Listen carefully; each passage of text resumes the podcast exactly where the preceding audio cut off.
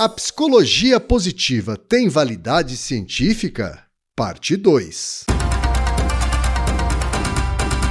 Naruhodo. Bem-vindo ao Naruhodô, podcast para quem tem fome de aprender. Eu sou Ken Fujioka. Eu sou Altair de Souza. E hoje é dia de quê? Ciência e senso comum. Você quer apoiar a ciência? Quer apoiar o pensamento científico? Quer ajudar o Naruhodô a se manter no ar? Ouvir os episódios e espalhar a palavra já é um grande passo. Mas existe um outro jeito. Quem possibilita isso é a Aurelo. Você escolhe um valor de contribuição mensal e tem acesso a conteúdos exclusivos, conteúdos antecipados e vantagens especiais. Além disso, você pode ter acesso ao nosso grupo fechado no Telegram e conversar comigo, com Altair e com outros apoiadores. Toda vez que você ouvir ou fizer download de um episódio pelo Orelo, vai também estar pingando uns trocadinhos para o nosso projeto. Combinado? Então baixe agora mesmo o app Orelo no endereço orelo.cc ou na sua loja de aplicativos e ajude a fortalecer o conhecimento científico.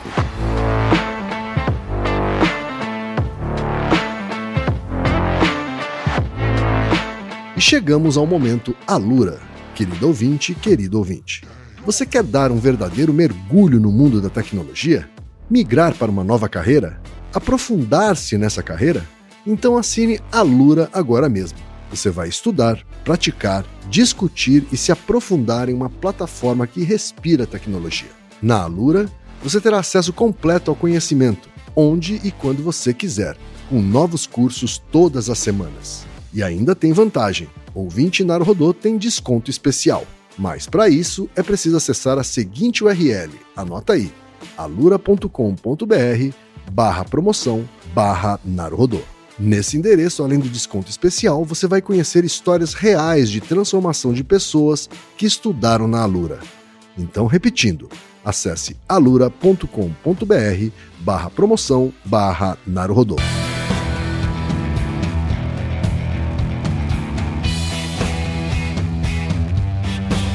Altaí, chegamos ao episódio 2 do episódio duplo sobre psicologia positiva, Altaí. Vocês estavam ansiosos? Aliás, se você ainda não ouviu a parte 1, dê stop, volte para o episódio 393, ouça a parte 1 do episódio, e aí sim, depois que você terminar, volte aqui para o episódio 394 para ouvir a segunda parte é, de uma forma mais fundamentada. Se você não ouvir o episódio anterior, você não chegará à eudaimonia, que é o estado de contentamento estável. Exatamente, exatamente, Altair, sempre sabendo dizer aquilo que eu não consigo formular.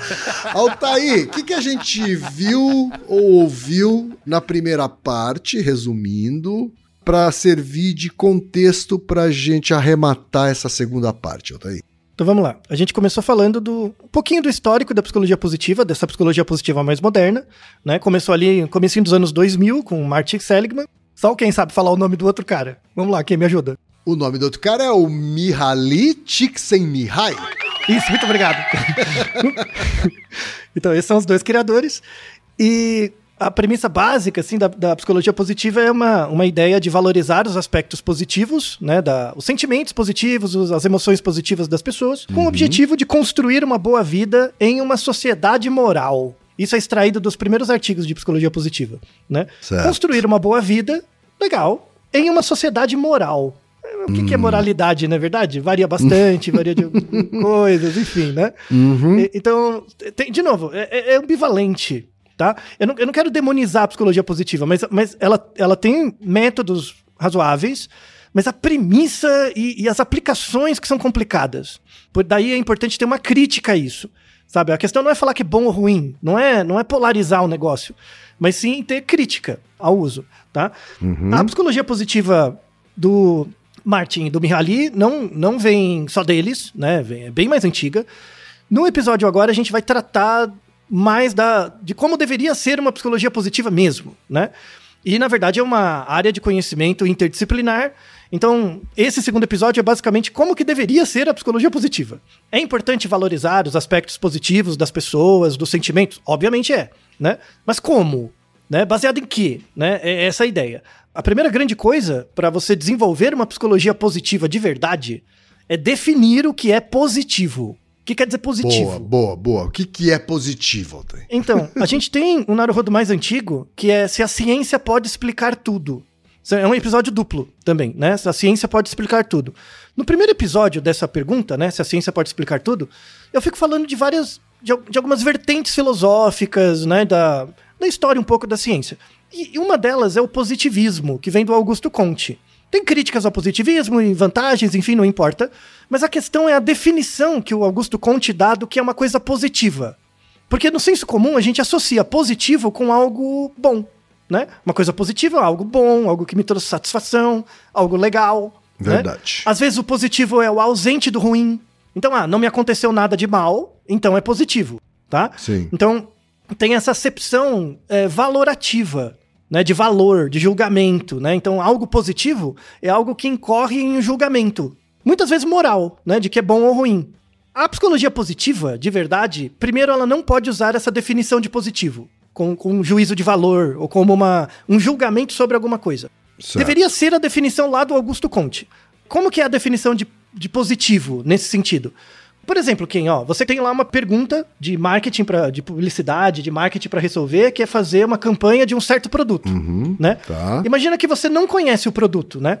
Então, qual, qual que seria a sua primeira estratégia? Seria pesquisar sobre o produto, Sim. né? O que, que ele faz, onde ele é vendido, né?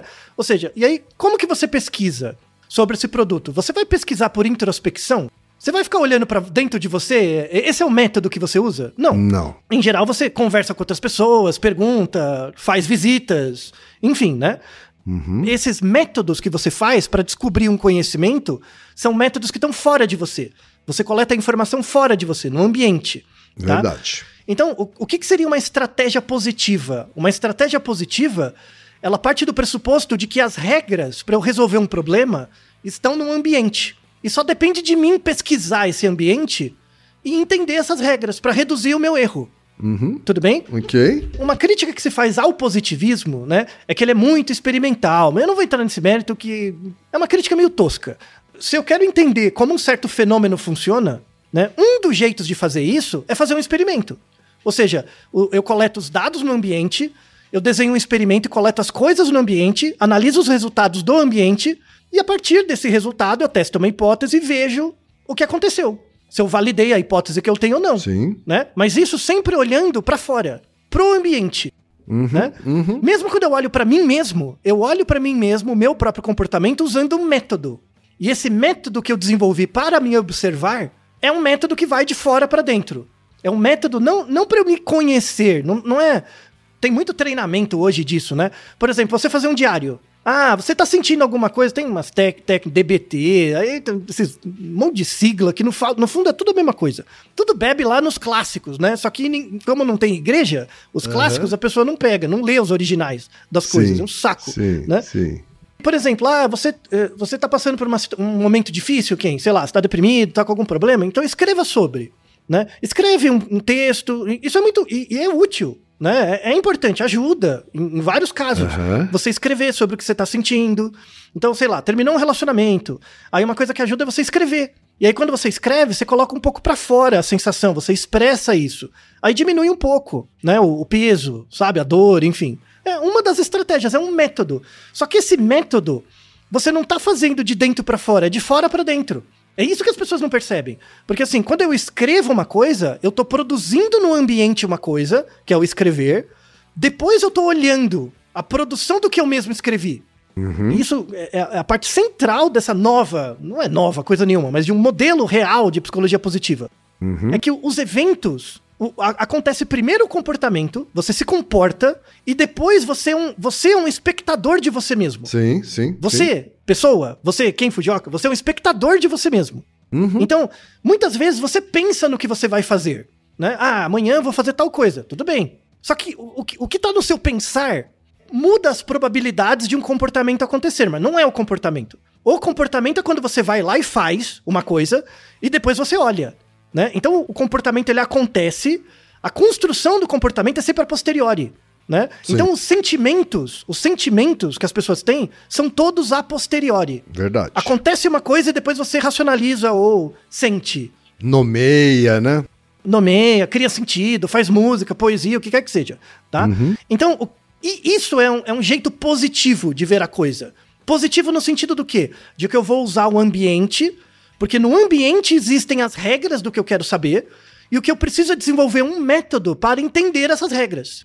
Tá? Certo. Não tem a ver com bom e ruim. Você vai usar isso pra ver coisa boa e ver coisa ruim. Pra ser feliz e pra evitar ser triste. Ou porque seja pra ser triste, porque aí faz sentido também.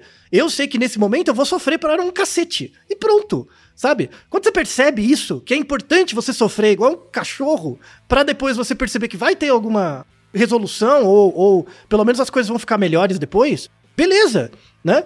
Beleza, se você sabe que pra você ir do ponto A pro ponto B você tem que subir a montanha, e o seu foco é chegar em B, entendeu? Tu- tudo bem. O que- o- então você não tá vivendo o- a felicidade no presente. Você tá postergando isso, você tá é, é, criando condições para que a felicidade apareça. Não tentando buscá-la. Então, essa ideia de você olhar o mundo, ver as regras e voltar para você mesmo e, e- e fazer essa busca, esse movimento, isso seria a base técnica do que seria a psicologia positiva, tá? De verdade. Certo. Fez sentido, Ken? Fez sentido? Uhum, então, fez, por exemplo, claro. o, o- o trabalho do Ken como publicitário é um trabalho positivo. No sentido do quê? Eh, Por exemplo, qual que é a diferença entre o. Aí você me corrige, tá, Ken? Porque eu vou, vou cometer uma obscenidade aqui. Eu já tenho que te corrigir, então, que trabalho de publicitário eu não sei se é positivo.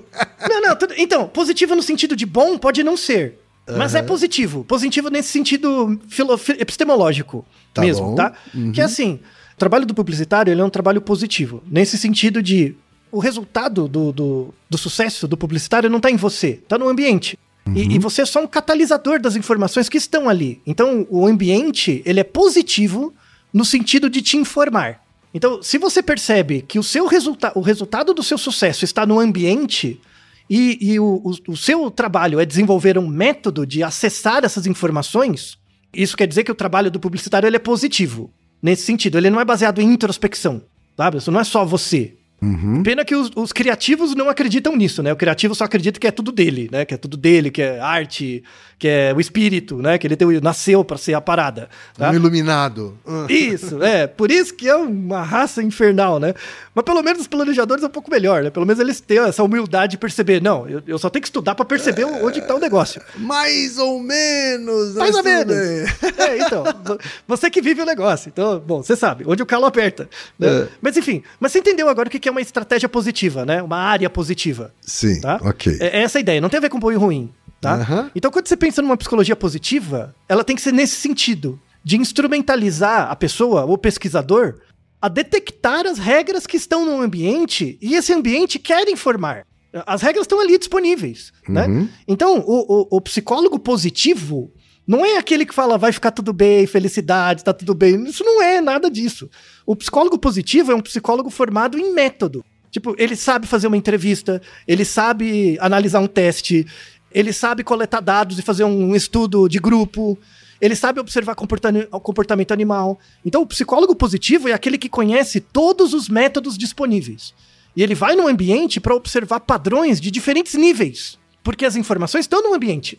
E a partir da junção dessas informações por métodos interdisciplinares, ele vai criar, é, é, ou pelo menos perceber, regras ou modelos que minimizam a incerteza frente a um ambiente. Não precisa ser só um método experimental. Pode ser método qualitativo, entrevista, antropologia, observação participante, Malinowski, o que quer que seja. Aí, aí você vai chegar pra mim, ah, mas não dá pra formar uma pessoa que saiba tudo isso. Falo, claro que dá.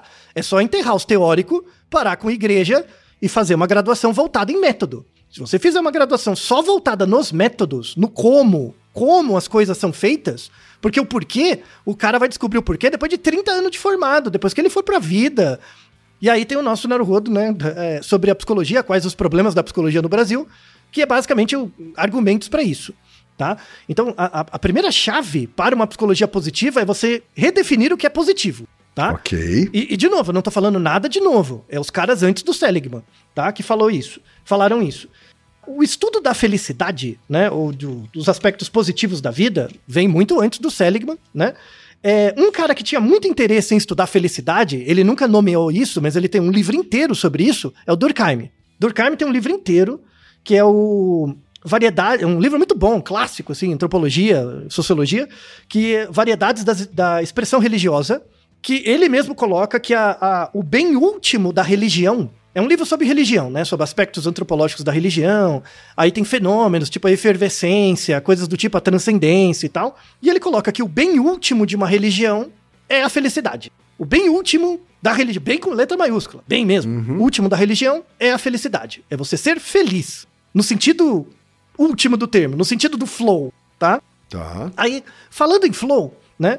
É, é, muito da fonte do flow bebe no Durkheim, um pouco né, nessa experiência de efervescência, né, que ele coloca o transcendência. Vem muito do livro, né, que eu, como eu citei, Variedades da Experiência Religiosa. O, o Durkheim não foi o único que falou sobre felicidade como um, um, um bem, uma meta, né? O Wundt, um dos pais da psicologia, né, da área experimental, falou sobre isso. Muita gente não sabe, mas o Wundt foi quase antropólogo. Ele pesquisou várias culturas na parte final da pesquisa dele. O Freud fala disso um pouco também, né, no, no início e tal, da psicanálise, e me- mesmo depois. E o William James. O William James tem um tratado de psicologia dele, tem quase um capítulo inteiro sobre bem-estar, felicidade, né, busca por algo do tipo. Então é algo muito estudado mesmo, né? Os antropólogos não estudam muito felicidade, eles não gostam, tá? Por quê? Porque como felicidade é algo individual, né? Tipo, é, é um- é um- é uma percepção individual, né? E teve uma certa época, né, que os antropólogos evitavam estudar bem-estar porque é uma coisa muito individual. E eles têm interesse em questões culturais. E aí existia inte- no, no- até os anos 80, 90, tinha uma coisa muito de buscar. Até hoje tem isso, né? É, é, a gente não fica buscando elixires da felicidade. Sim. Né? Então, o neurotransmissor da felicidade, a comida da felicidade, sabe, essas regras prontas, esses xamanismos que a gente fica bus- buscando. Por razões óbvias, antropólogo não gosta disso. Fala, você fica falando dessas dopaminas. Tem um episódio sobre jejum de dopamina, que não é jejum nem dopamina, né? Tipo, esse jejum de dopamina, na verdade, é só uma construção estrutural, identitária aí que você tá querendo para pertencer a certos grupos. De ciência de verdade não tem nada, né? Então, o, o- o antropólogo é meio bodeado, sabe? De ficar estudando bem-estar, essas coisas, né? É, é, a partir dos anos 2010, assim, começou-se a, a ter uma linha de, de pesquisa em bem-estar que mostrava que uma parte da felicidade, e aí tem a ver com a definição de positivo que eu falei antes, uma parte da felicidade tem determinante cultural, né? Óbvio, tá? Então, por exemplo, se você, quem, mesmo apesar da sua ascendência, se você nascesse no Japão, morasse lá, vivesse lá, é o mesmo que Fujioka, tá? Mas viveu lá. A sua noção do que é ser feliz seria diferente. Apesar da sua causa material e formal ser a mesma, porque vocês são as mesmas células, a causa eficiente seria diferente. Porque todo, toda a construção identitária e social tal é diferente, né? Sim. E aí, como o ambiente tem regras que constroem estruturas sobre você, existe o espaço da antropologia para estudar bem-estar. E aí tem um livro, está na descrição, um livro ótimo, né?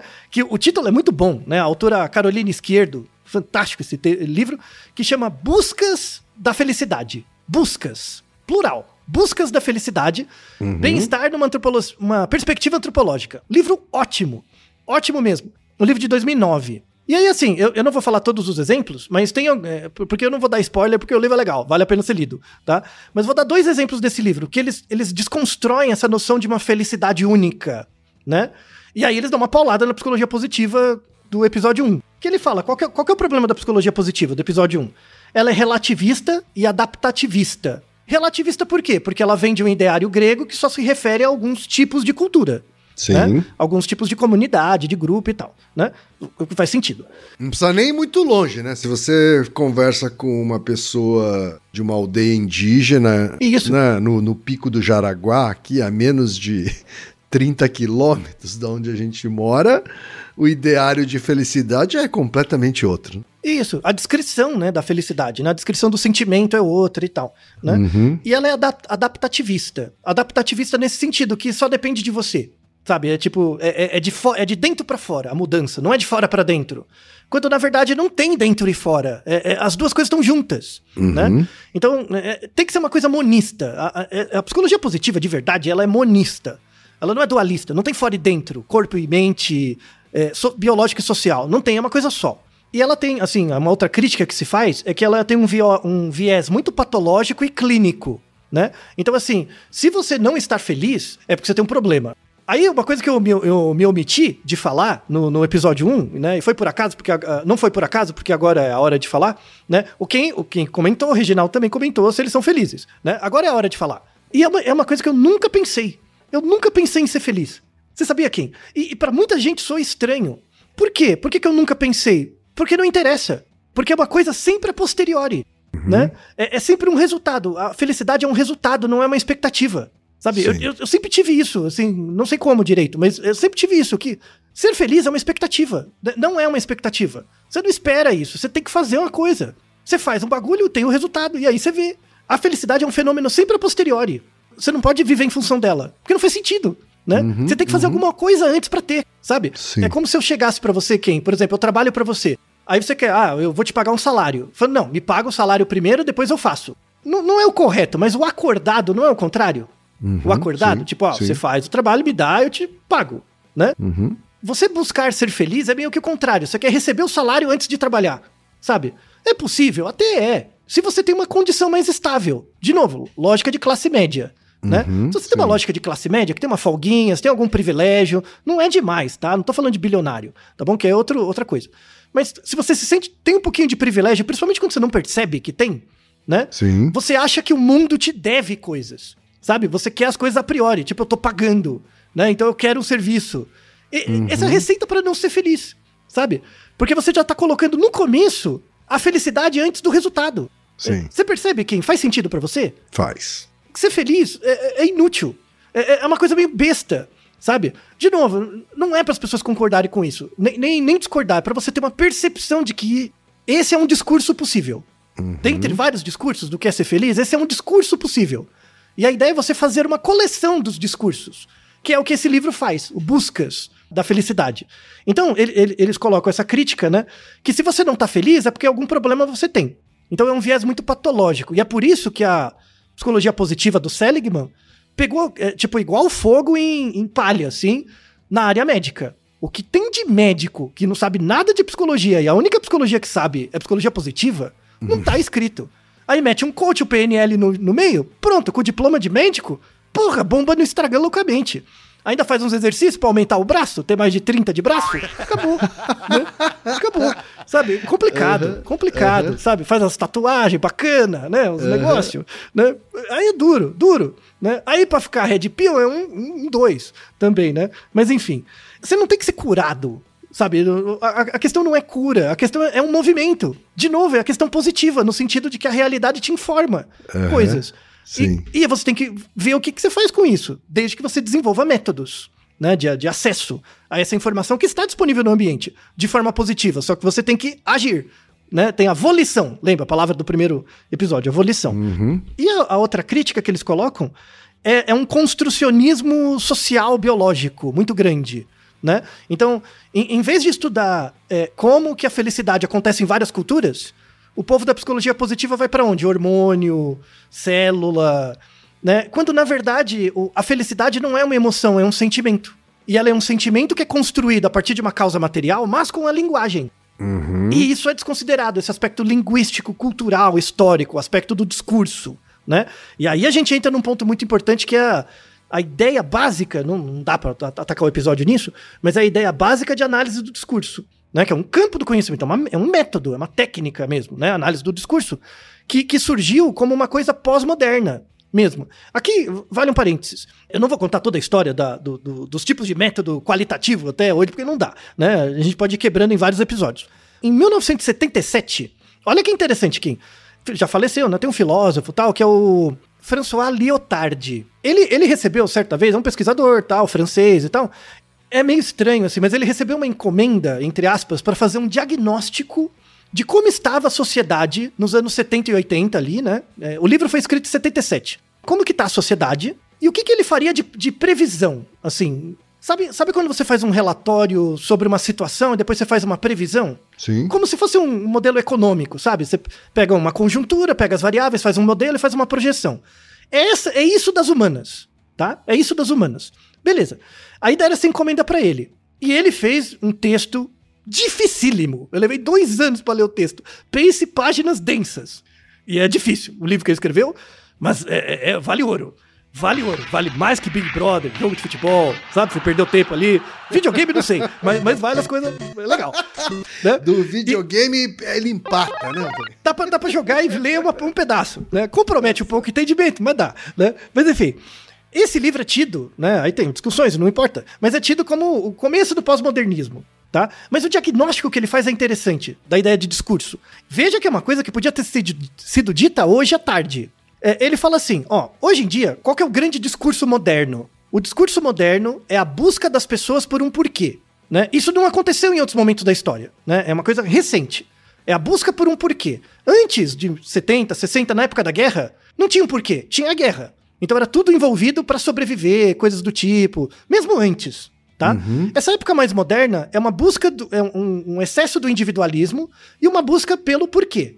Os porquês das coisas. Tem uma questão do desenvolvimento científico e tudo mais, né? Que é, que é legal. E aí ele fala que acontecem três coisas. A primeira é o fim das receitas, ou o fim das narrativas. Em 1970 ele já previa que a, a, a mídia ia começar a perder peso e o indivíduo ia começar a ficar mais forte. Lembra a ideia do agenda setting? Sim. O agenda setting das mídias ia começar a diminuir e os indivíduos iam começar a ganhar força. 1977. Aí, é, é, uma outra coisa que ele fala que é a morte da razão. A morte da razão, assim, a racionalidade como uma coisa única.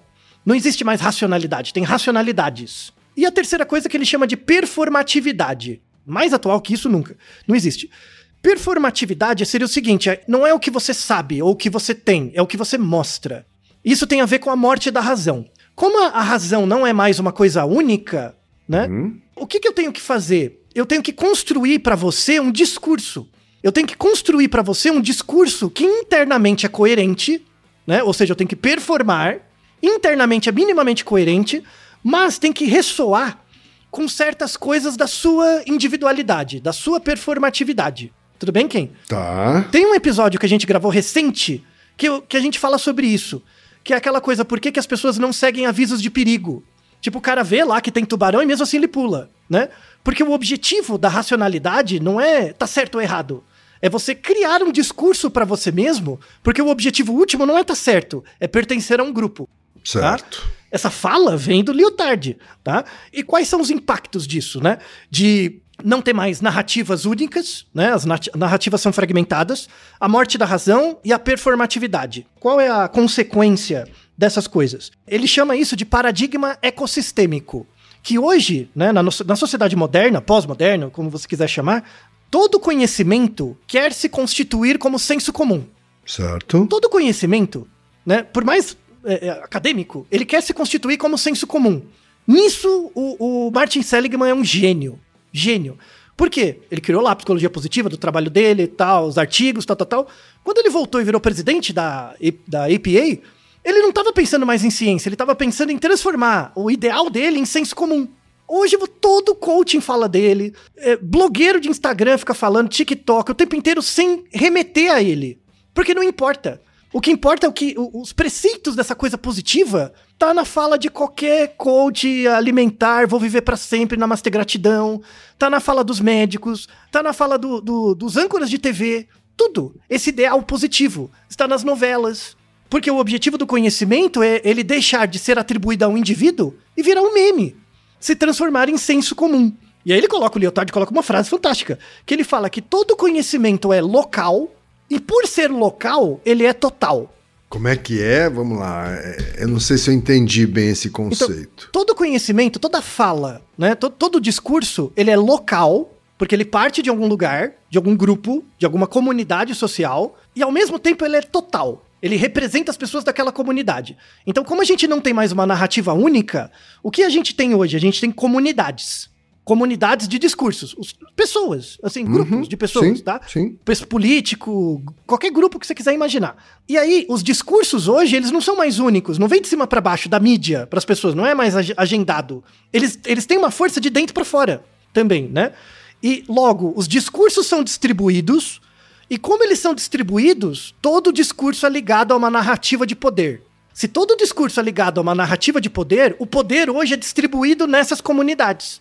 Então, qual que é o papel do político? O papel do político não é ter uma, um discurso unificador. É ele saber conversar com cada comunidade, separadamente. é criar discursos separados para cada um.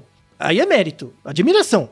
Marty Seligman é o primeiro político da ciência. Nesse sentido, de que ele consegue criar uma estrutura lógica, né, de, de narrativas, que se aplica a vários grupos diferentes e gera repercussão.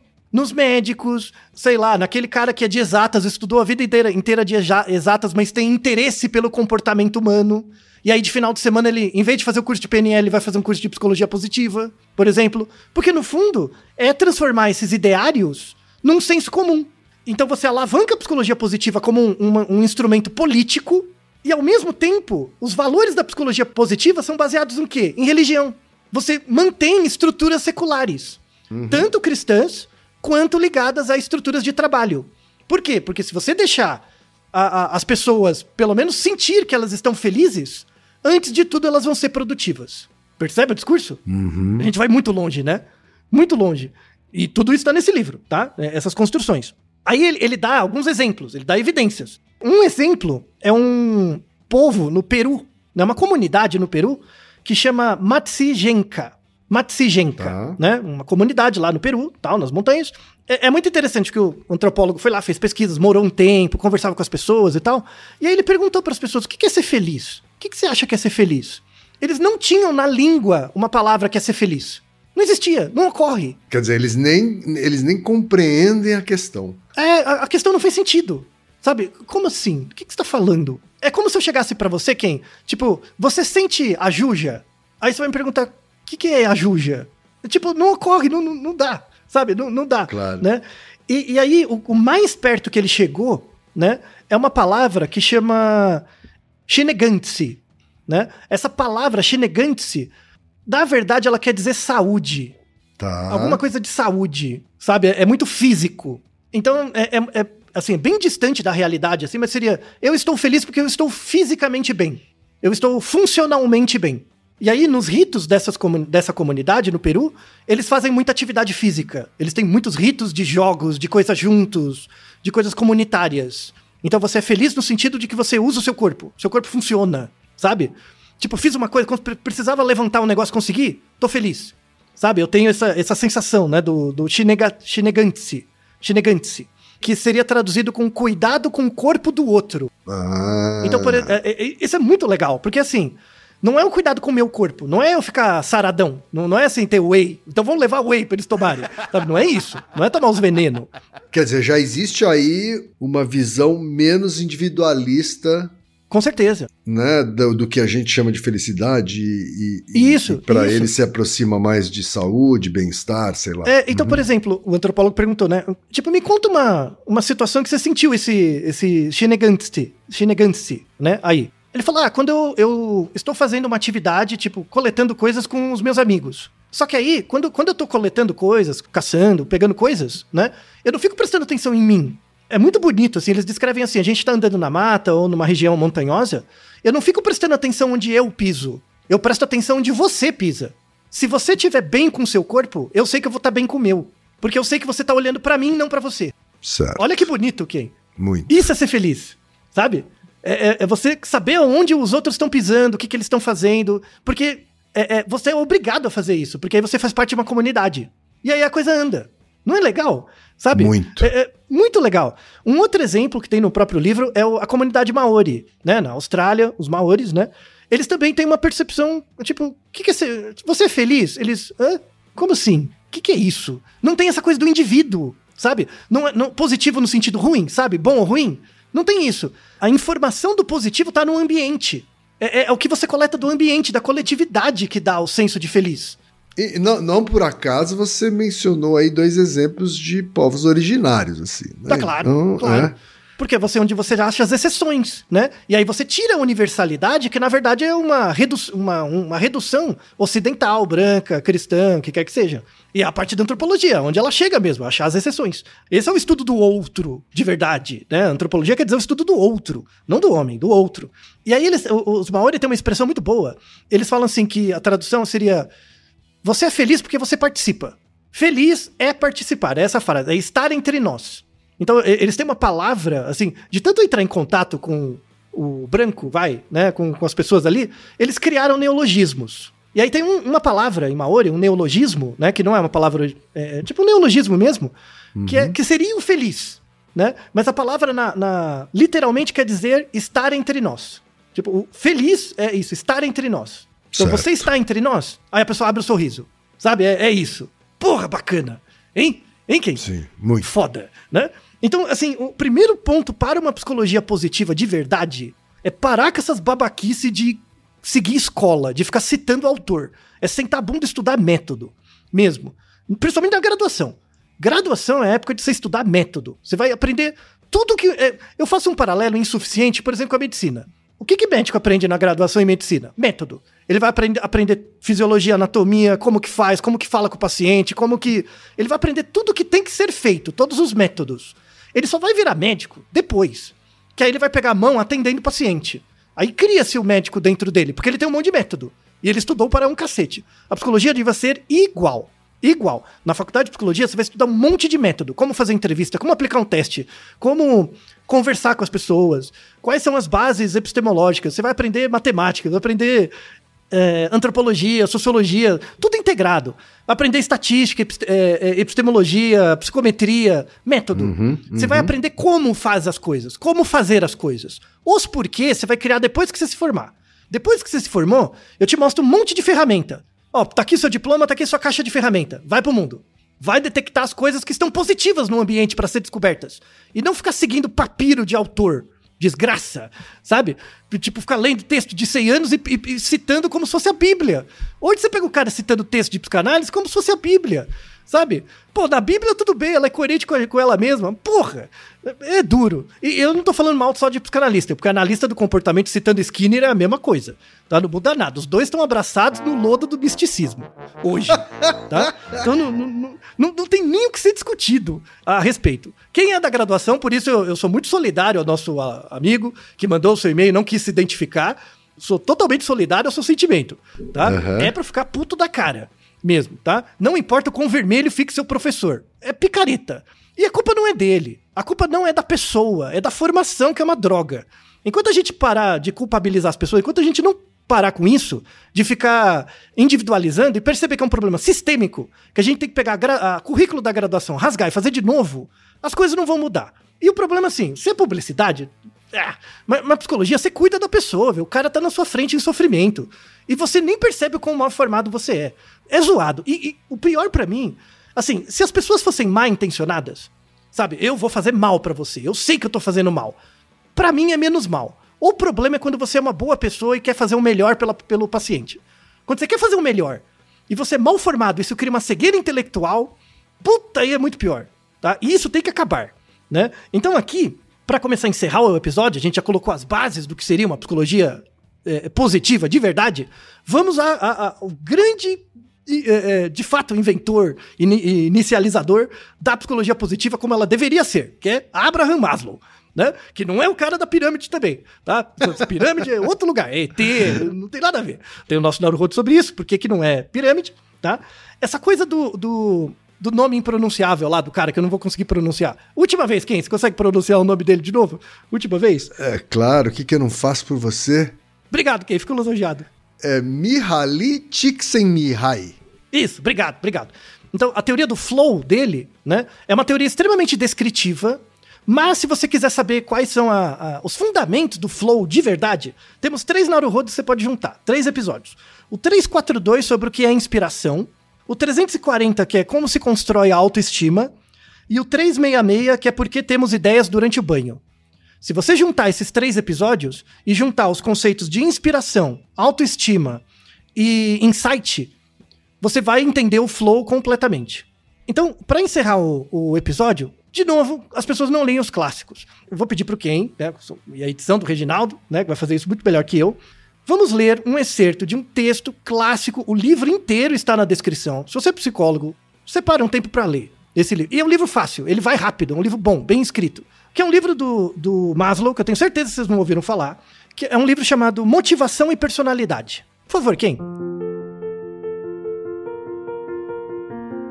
Eu descrevi meus sujeitos de autoatualização como transcendendo o nacionalismo. Eu poderia ter acrescentado que eles também transcendem classe e casta. Isso é verdade em minha experiência, mesmo que eu esperasse a priori que a fluência e dignidade social tornassem a autoatualização mais provável. Outra questão que eu não antecipei em meu primeiro relatório foi o seguinte: essas pessoas são capazes de viver apenas como pessoas boas e em um mundo bom? Minha impressão retrospectiva, que é claro ainda precisa ser verificada, é que pessoas de autoatualização são essencialmente flexíveis e podem se adaptar de forma realista a qualquer pessoa, qualquer ambiente. Eu acredito que eles estão prontos para lidar com pessoas boas como pessoas boas, enquanto também são capazes de lidar com pessoas ruins como pessoas ruins. Outra adição à descrição de pessoas de autoatualização surgiu do meu estudo de lamentações e da tendência generalizada de subvalorizar as satisfações de necessidades já alcançadas, ou até mesmo desvalorizá-las e jogá-las fora.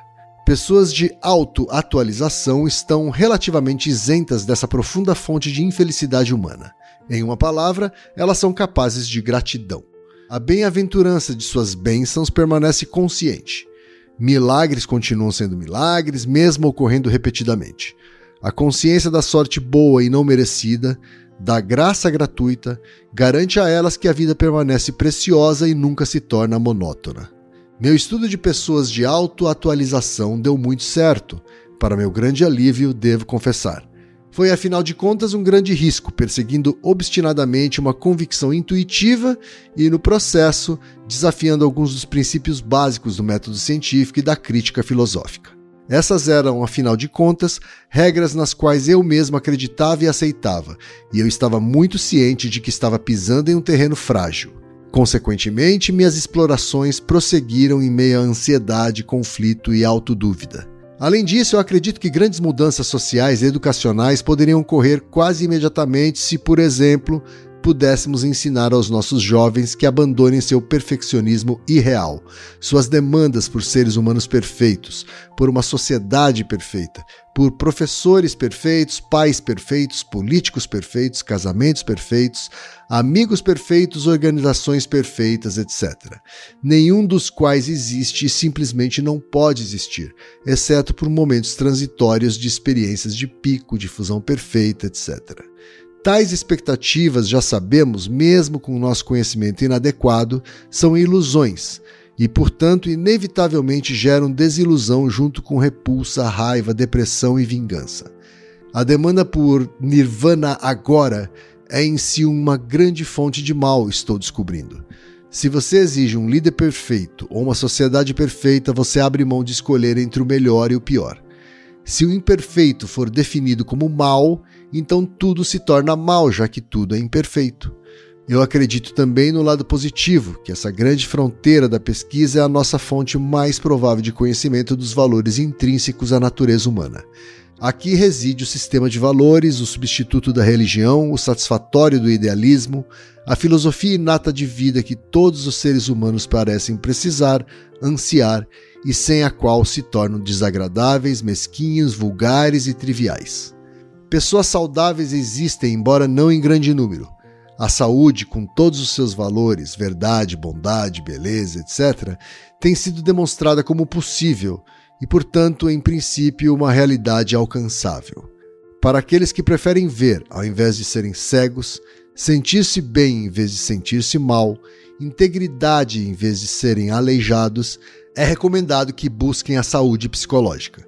Lembra-se da menininha que, quando perguntada por que a bondade era melhor do que a maldade, respondeu: porque é mais agradável. Acredito que podemos ir além disso.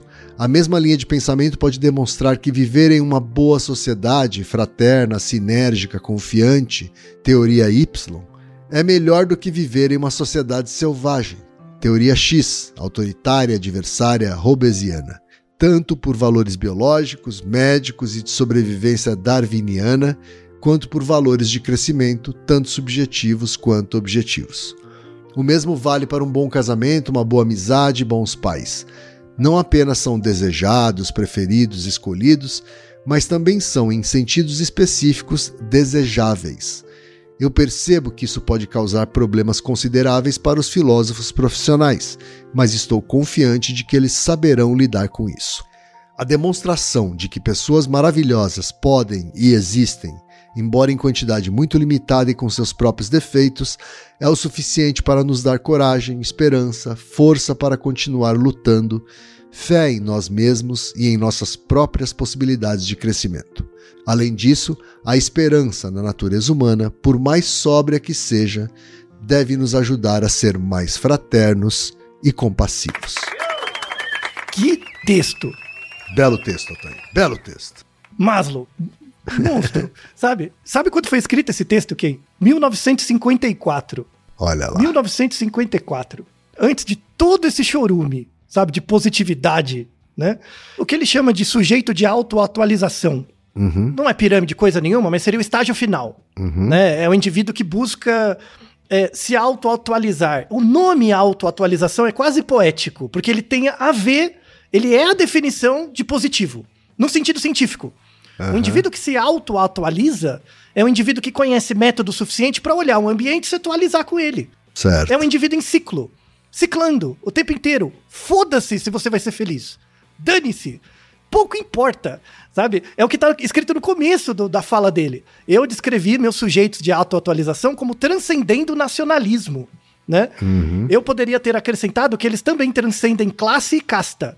Mesmo que eu esperasse a priori que afluência, riqueza e dignidade social tornassem a autoatualização mais provável, ele viu na pesquisa dele que não é verdade. Gente desfavorecida pode ter capacidade de autoatualização tão boa ou, ou- ou- melhor do que gente rica. Não é uma questão de status ou de renda. ou- é, é- é uma questão de, de fato de desenvolver método.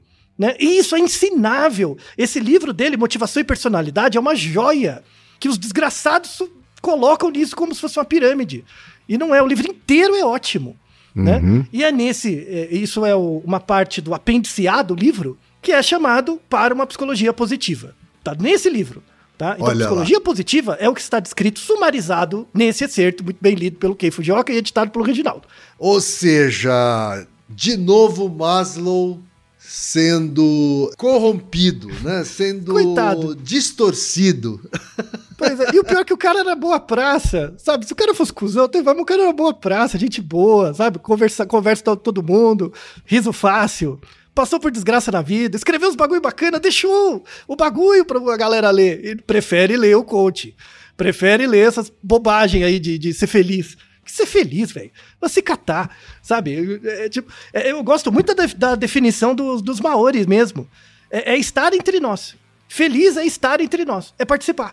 Né? É perceber que esse mundo é desigual para um diabo. Isso é ser feliz. É você perceber isso. Né? E não ficar buscando. Isso tem a ver com o Naruhodo que a gente ah, falou um tempo atrás, né? Que hoje, aí tem tudo a ver com o Lyotard, né? Que ele falava também da coisa, uma- um problema pós-moderno, né? É que hoje as pessoas ficam. É o mundo dos receituários. As pessoas não querem. Elas querem descobrir como as coisas. Como ganhar dinheiro. Olha tudo de que você tem YouTube, TikTok, né? Como ganhar dinheiro. Como descobrir se seus pais são narcisistas. Como descobrir o relacionamento narcisista. Como não sofrer, sabe? Como ganhar mil reais por hora. Sabe? É o como, né? Porque se você entende o como, né? é, As pessoas ficam buscando esses xamanismos, essas soluções. Porque todo como é ligado a um quem. E logo esse quem, esse cara que fala que é o coach, que tem, é, sei lá, 20 mil Ferraris, esse cara deve saber o porquê, porque ele conseguiu, né? E conseguiu nada, ele conseguiu te tapear pra fazer você se sentir do ponto de vista próximo um pouquinho melhor, só pra você produzir mais e ser um sujeito dentro de uma engrenagem capitalista só pra dar mais dinheiro pra ele, pra ele fazer você acreditar que você tá no caminho certo. Que sacanagem, né, Ken? Dureza, dureza, Altair. Não é dureza? Mais dureza ainda essa injustiça com Maslow. Ah, eu, eu sou fã do cara. Ele não tem uma igreja, não nada, o cara escreve bem. Ele tem textos bons, sabe? Que deviam ser lidos, popularizados.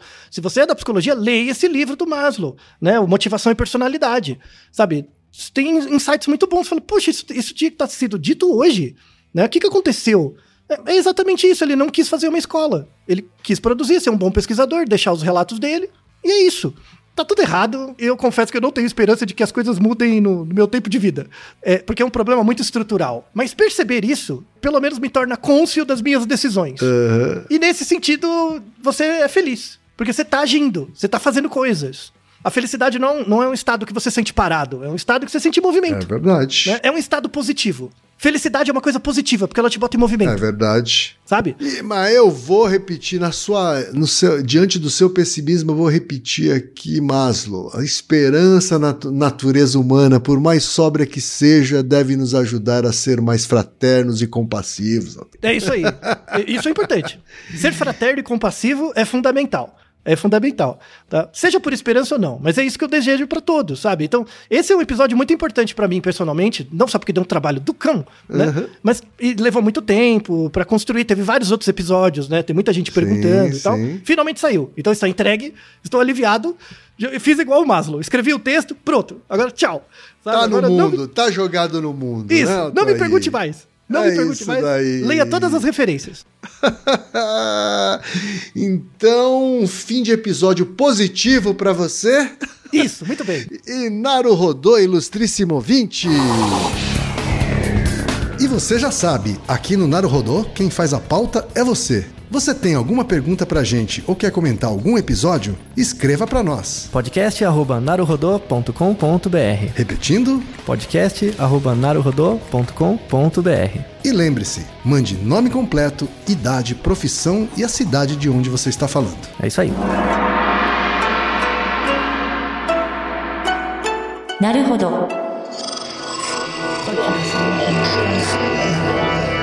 podcast é, apresentado por b9.com.br.